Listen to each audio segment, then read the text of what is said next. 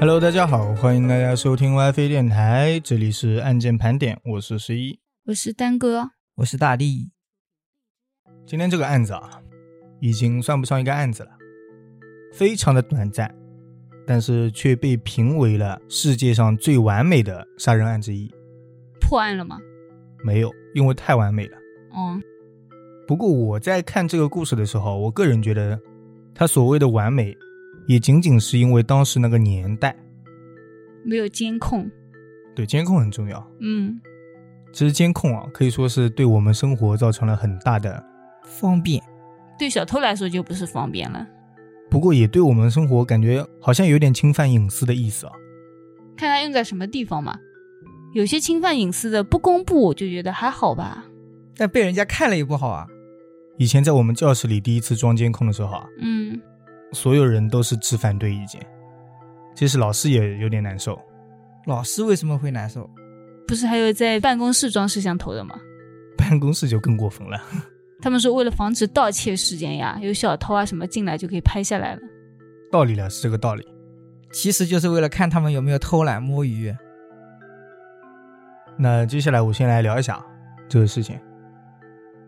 布莱顿是位于英国东南海岸的一座海边旅游胜地，距离伦敦非常近，差不多是一个小时左右。在一九三九年的六月十七日，这一天是星期日，因为是六月嘛，夏天，布莱顿天气就非常的炎热，然后火车站门口人流攒动。有人突然闻到了一股很浓郁的臭味，就那种腐尸的味道吧。这么快就是杀人案件了吗？因为你不是说是个完美杀人案件吗？ 对对对，就是从周围传来了一股臭味嘛。嗯，那些好事的人就开始寻找这个异味的来源。这怎么能说是好事的人呢？他们可是破案的人，发现线索的人。对对对，是朝阳群众们就开始 追寻那股异味的来源。嗯，是我，我只会远远的走开。你看，这种人就是不对。正常人都会这样吧？然后他们最后是从车站旁边的一辆卡车里面找到了臭味，嗯，应该说就是臭味从那里传过来。然后他们撬开了卡车。嗯那不至于。这个卡车呢是一辆大型厢式卡车，一般就是用来在码头里就运集装箱的。嗯哦，然后它是有箱子啊，本身那个车子是自带箱子的。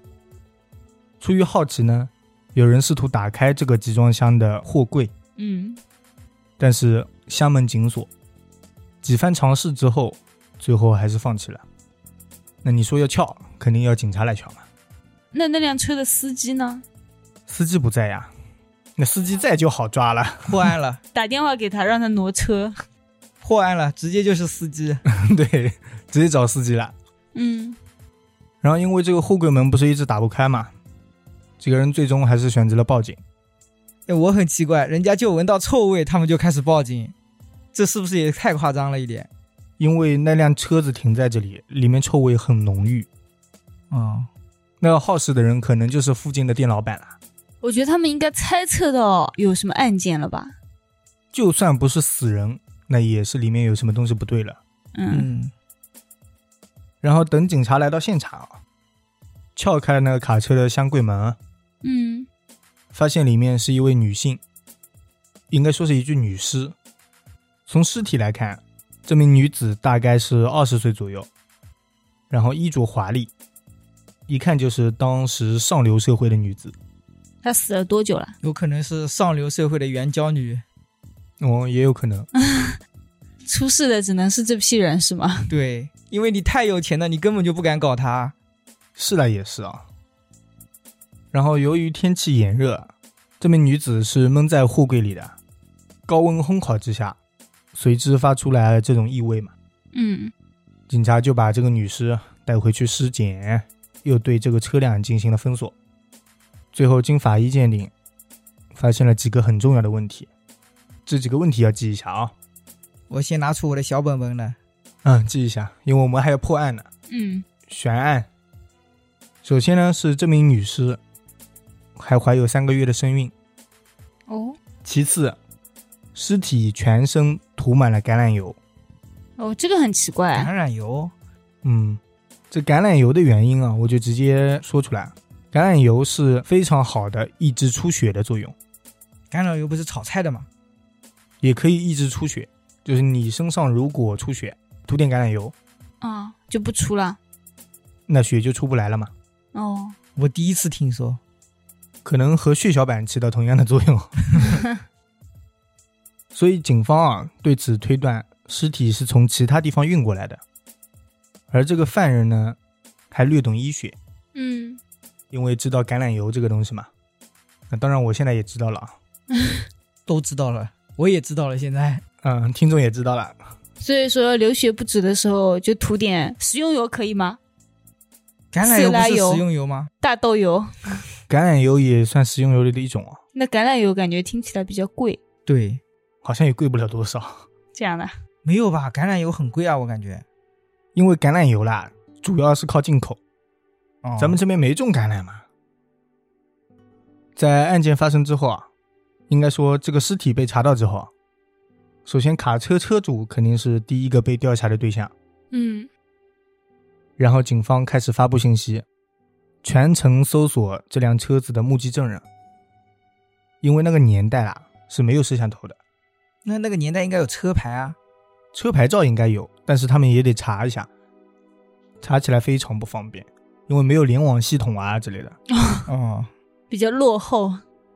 好在啊，最终是有人站出来了，称自己曾经看到这辆卡车经过了伦敦桥，而伦敦桥啦，就是泰晤士河里最下游的一座桥，横跨泰晤士河，它的北面靠近工业区，而布莱顿是在伦敦的南方，所以说，如果那辆卡车要穿过伦敦桥，那么它肯定是从伦敦以北跨过来的。嗯，那怎么了呢？他们就可以去伦敦以北的地方找呀。哦，而且这个女子被害肯定是在伦敦以北，有警方推断嘛？嗯，案发现场在伦敦以北。对，然后是用卡车再带到了布莱顿火车站。嗯，通过警察调查得知啊，这个卡车的主人是布莱顿工业区的一个体面的商人。商人，对商人要自己开卡车吗？他只是卡车的主人，哦，懂了懂了。这个商人是做进出口生意的，卡车啦是平常用来运输进口过来的货物的，嗯，带到自己的商铺里啊，再拿去卖嘛。那他不是可以说出那种路线啊什么的吗？什么路线？就这辆车的路线，包括后面那个尸体啊什么的。他一个商人，他能知道啥？要手底下开车的那个人才知道吧？他有时候自己也开车。嗯、哦，，然后这名商人告诉警察说，案发前一晚他的卡车丢失了，哦，被偷了，而且他还提供了案发当天的不在场证明。就谁偷的我不知道，但是我人是不在的。嗯，嗯我正在打麻将。他说案发的时候，他和太太出席了一位知名人士的晚宴，在宴会上，他全程都与知名人士把酒言欢，而且会场的来宾都可以给他作证。嗯，他在参加晚宴的时候啊，一直都待在那个人最多的地方，故意的，就是他。不能说故意啊，就是一直待在大会场里。对啊他这种有一点掩耳盗铃的感觉。但是所有人都待在大会场里，那除了上厕所，谁出去嘛？你不待在会场，你能去干嘛？而他的妻子呢，也是一起过去的， 嗯也只是因为身体不适，而在那边会场的客房里休息了两个小时，，两个小时够了。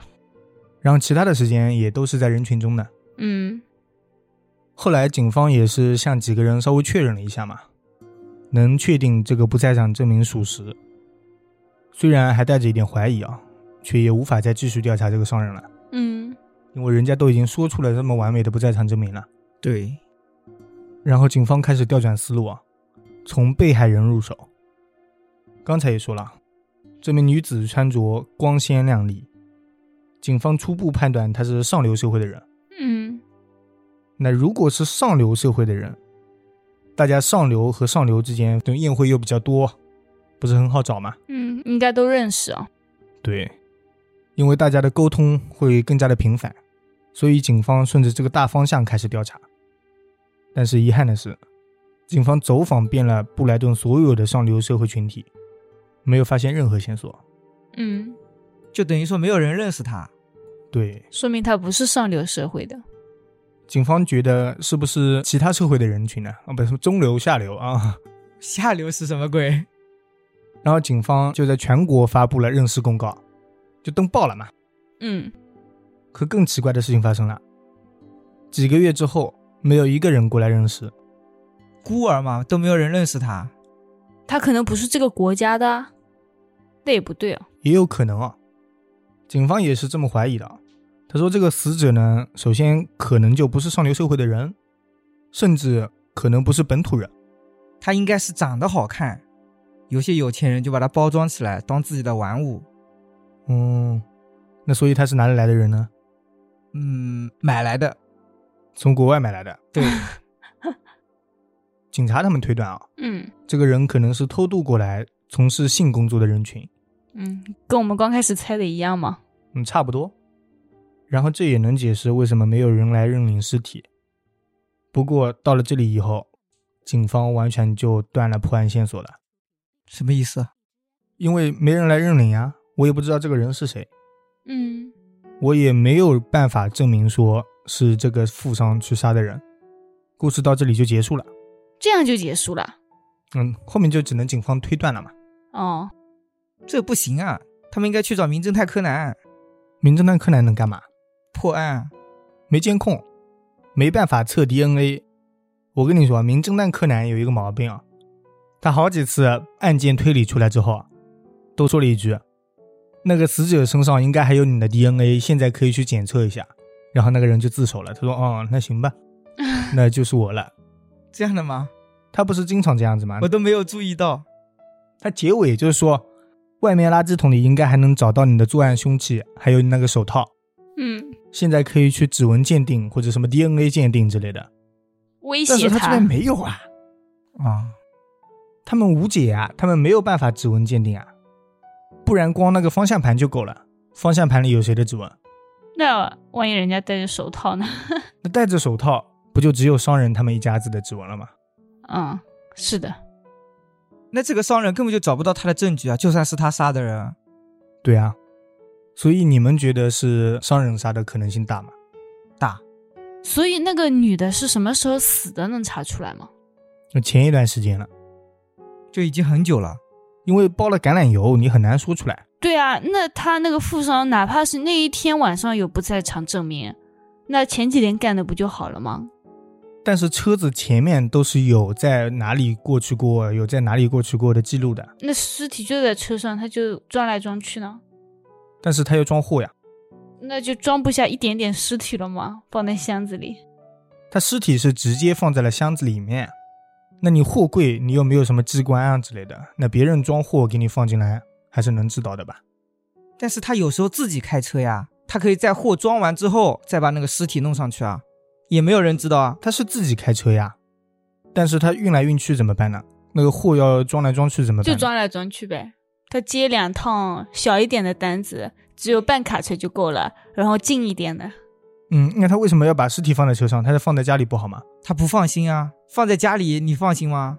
不是你空车去外面拿货，可以找个东西盖一下的嘛。那照你这么说也可以嘛，先放在家里，先放在任何别的地方。可以啊，对啊，事情早就已经发生了，对吧？对，然后等到那一天，他货也运好了，然后故意把尸体放在车上，然后你就说啊，我弄丢了车啊什么的。但是那一天他正好去参加宴会的时候啊，嗯，那辆车子开到了那个火车站，两者之间时间是相对吻合的。对啊，开到火车站的时候已经被偷了呀，那个偷车的人也不知道尸体在车上。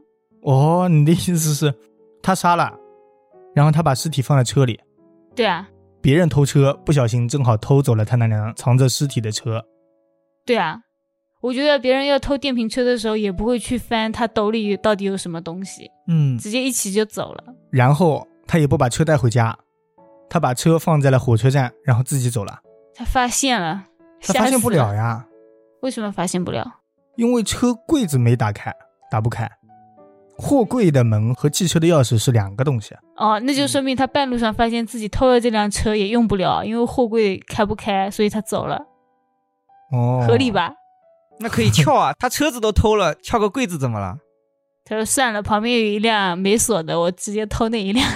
不是，他偷了这辆车来干嘛？代步跑到火车站，然后坐火车去别的地方了，是吧？哦，好有道理啊，对呀、他只是拿来借用一下，是不是啊？好有道理哦。那有没有可能是他请人家呢？就给钱，你把车开到这个位置，给我停好。嗯，就那个富商干的是吧？对啊，但是这样的话就有那种危险性了。哪来的危险性啊？你把钱给了别人，别人有被抓的可能性。直接让他出国不就好 了吗？你干的事情还挺多啊。 对啊，你看，你把车开到火车站，然后你拿着这笔钱直接出国去玩，我跟你讲，你要有这个钱，你都已经可以把人弄成出国的钱了，你还要自己开货柜干嘛？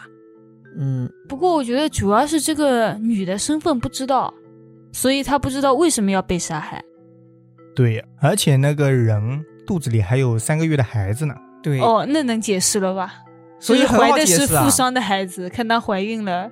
嗯，就把他杀了。那我随便讲一下警察的推断啊。好，警察呢是这样说的：首先，这个卡车如果真的被人偷了，那这个偷车的肯定是作案人，那这个偷车的人呢肯定是找不到了。另外，在作案之后，如果那个偷车的人是想要偷这辆车，一般都是把车子给小心的藏起来，或者甚至说直接拆了。对，拆零件卖掉是吧？对啊，然后就算是他杀了人啊，一般也是希望这个被害人永远不会被大家给发现，对，就比如那些以前埋尸的，还有分尸。对，这么多人分尸，不就是因为不想让被害人被发现吗？嗯，所以不会停到火车站去。对，他把这个卡车上的女子杀害之后，可以说直接是抛弃在了闹市里了。警方开始推断，这个被害人呢是非法入境人员，然后因为语言不通，所以连社交圈都没有。那他可以啊阿爸阿爸，因为语言不通的关系啊，所以基本上没有别人去跟他接触过。如果是妓女，上次不是有说吗？就算是性工作者这个行业的，那还有同行的呀。是啊，同行他也不熟啊，言语不通啊，对啊，所以他指明了一点，说要言语不通。然后到这里之后就被这个富商给包养了，因此过上了上流人的生活，就穿着光鲜亮丽了。嗯，嗯但是你不是又说富商家里条件也没有那么好，毕竟要自己开车。对他啊，自己开车跟那个衣服，你说让人出国那是一个钱，那自己衣服是另一个钱啊。可能他家钱是有的，就是想体验一下开车的生 活。人家不是开公司的老板，自己出去跑外卖吗？六六 六。然后这个过惯了上流富足生活的女子啊，开始想要永远留在商人的身边，嗯，所以她就萌生了怀偷嗯孕偷的把孩子给怀了的这个想法。就在她怀孕之后，她以肚子里的孩子要挟商人，她说：“那个孩子已经有三个月了，那商人怎么办呢？我现在孩子得生下来吗？所以嗯这个商人能听懂他说的话那商人肯定能听懂。”哦，商人嘛，进出口贸易的多国语言肯定得学会，嗯这说的嘞。很合理啊。合理。然后当时他可能意识到了这个女子可能威胁到了自己的家庭，于是商人提出了分手嗯，啊，这些都是别人脑补出来的啊，嗯，我也就是随便这么拿来一用。然后这个女子呢，当然不会轻易放弃这来之不易的机会，啊所以就越闹越大，最后连商人的老婆那边也弄到了。那直接问一下商人的老婆知不知道她老公有婚外恋不就好了吗？后来商人也觉得，现在老婆和我两个人知道还好，嗯如，果再说出去，就太没面子了。他还要面子，那有没有可能他老婆休息的那两个小时就是给商人打掩护？商人怎么打掩护啊？商人还在那个会场嘞，得所有人给他打掩护才行。就他老婆给他开车，就老婆自己开车对，开到那边去，有这个可能性，但是他得来回，反正也没人看到他。不是、啊、他得来回开车要五十多分钟才能到那里，对啊，来回他再坐车过去啊。那坐车回来就会被别人发现。你坐了车的话，你总得有目击证人了吧？对啊，他换套衣服嘛，你再化个妆，弄个假发，换套衣服，没人看得出来吧？但是至少会被别的司机给知道有这么一个人往那个宴会方向开了。你先听别人的分析啊，啊，我先从头开始继续讲下去 啊。好，嗯他们说是两夫妻合谋把这个女子给杀害了。杀了之后呢，为了防止血直接流出来啊什么的很臭，就涂了橄榄油。然而因为那时候是六月份嘛，天气太热了，所以他们就在想办法尽快处理掉这个尸体。很快，他们接到了一份邀请，就是说有个知名人士请他们一起去晚宴。他们说，绝好的不在场证明。嗯于是两人决定在此期间寻找机会。当天晚上啊，因为那边人都有头有脸的嘛，所以两人到了之后，先是跟大家所有人都打了个招呼。嗯，我想知道有谁是没头没脸的。你， 嗯，然后他说，当晚宴进行到一半的时候啊，嗯这个妻子谎称自己身体不舒服，中途去了休息室。然后那种休息室啦是比较厉害的，不像我们现在啊，你说身体不舒服一定要找个人陪。嗯嗯啊，他那时候休息室，他说自己身体不舒服啊，然后外面挂一个免打扰的牌子，啊嗯谁？都不会进来，嗯连照顾你的人都不会进来。他这就相当于单间了。对，都是独立的嘛。后来妻子独自在休息室待了两个小时啊，说了是这么说的，嗯警方呢是做测试，从那个地方驾车到布莱顿大约是五十分钟。如果妻子在刚进休息室马上翻出来，就马上从窗户逃出来，嗯然后把车开到布莱顿火车站，开车开快一点嘛哦。因为卡车货柜箱里啊比较大，足以容纳另一辆小轿车。哦，懂了。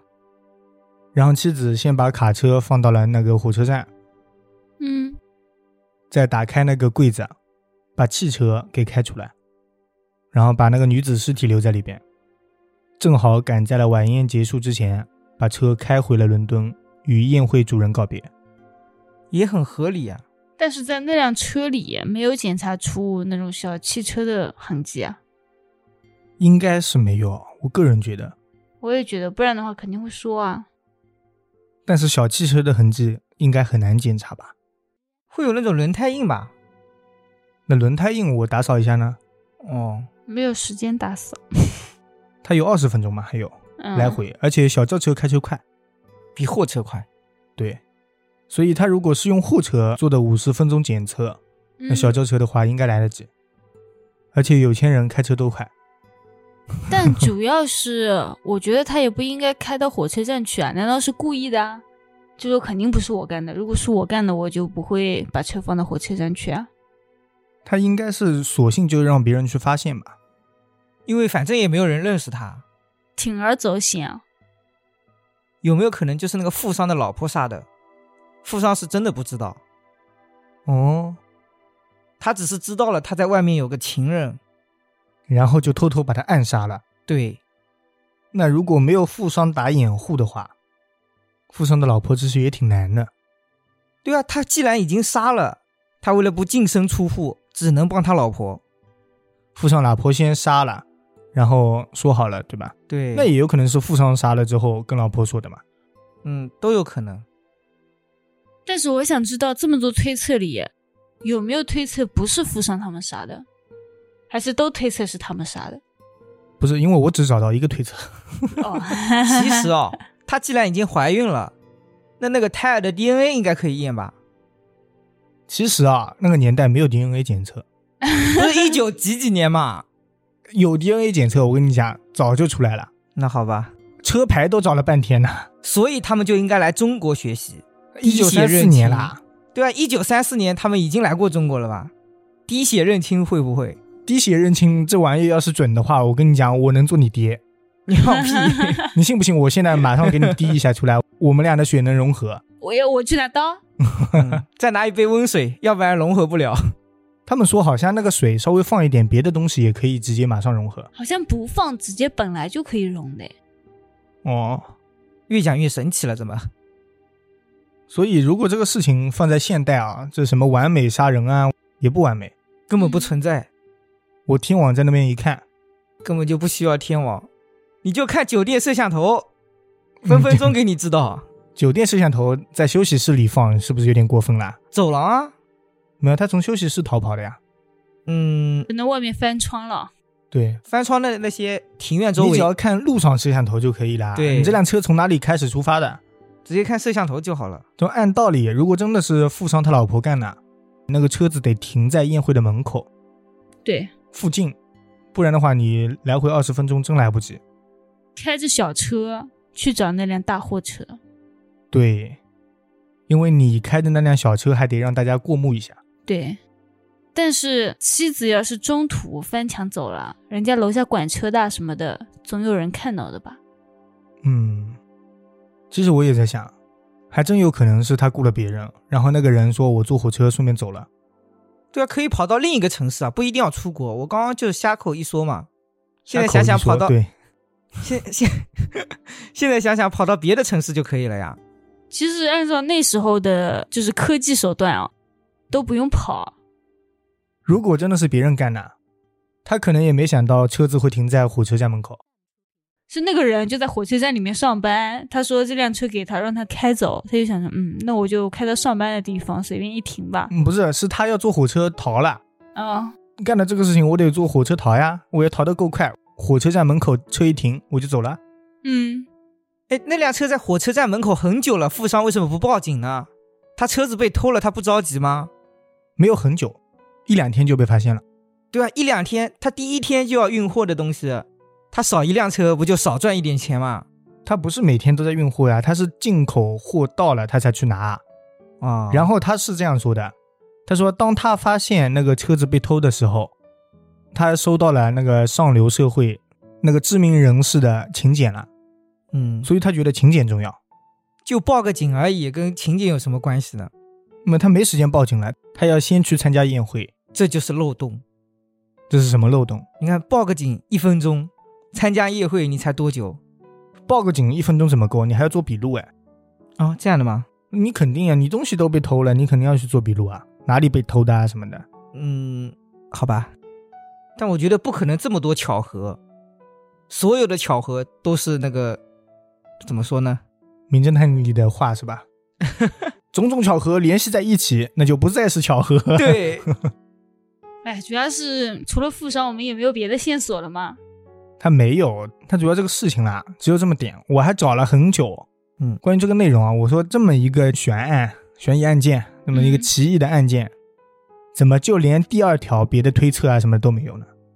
垃圾案件不聊了，没有，最主要的是什么？他身上穿的衣服很豪华，如果他不是上流社会的人的话，根本就买不起这么贵的衣服。对啊，别人也买得起啊，那你凭什么怀疑我富商本人呢？嗯，看看他以前有没有嫖过娼吧。嫖过怎么办？对啊，我富商嫖过，作案动机不就来了吗？这是动机吗？嗯这叫道德败坏的那个 道德败坏的证明而啊已。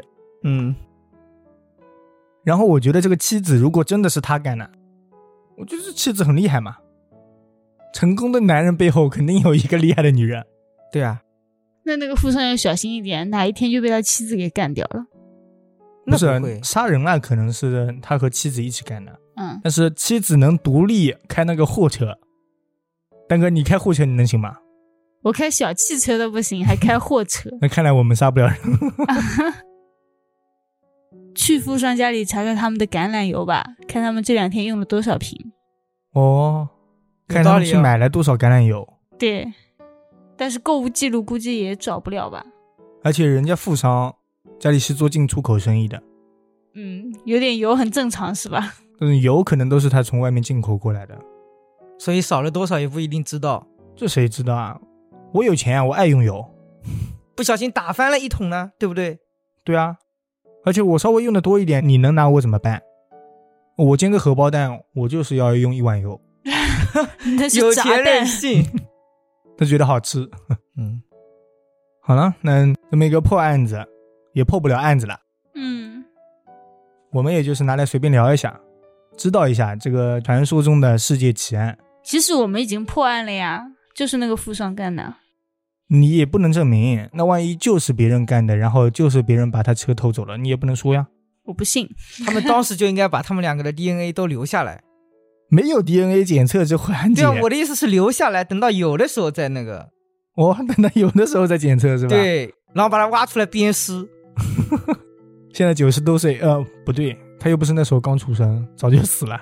嗯，所以说鞭尸嘛，变变尸也得有尸啊，变骨灰啊， 把他骨灰给扬了。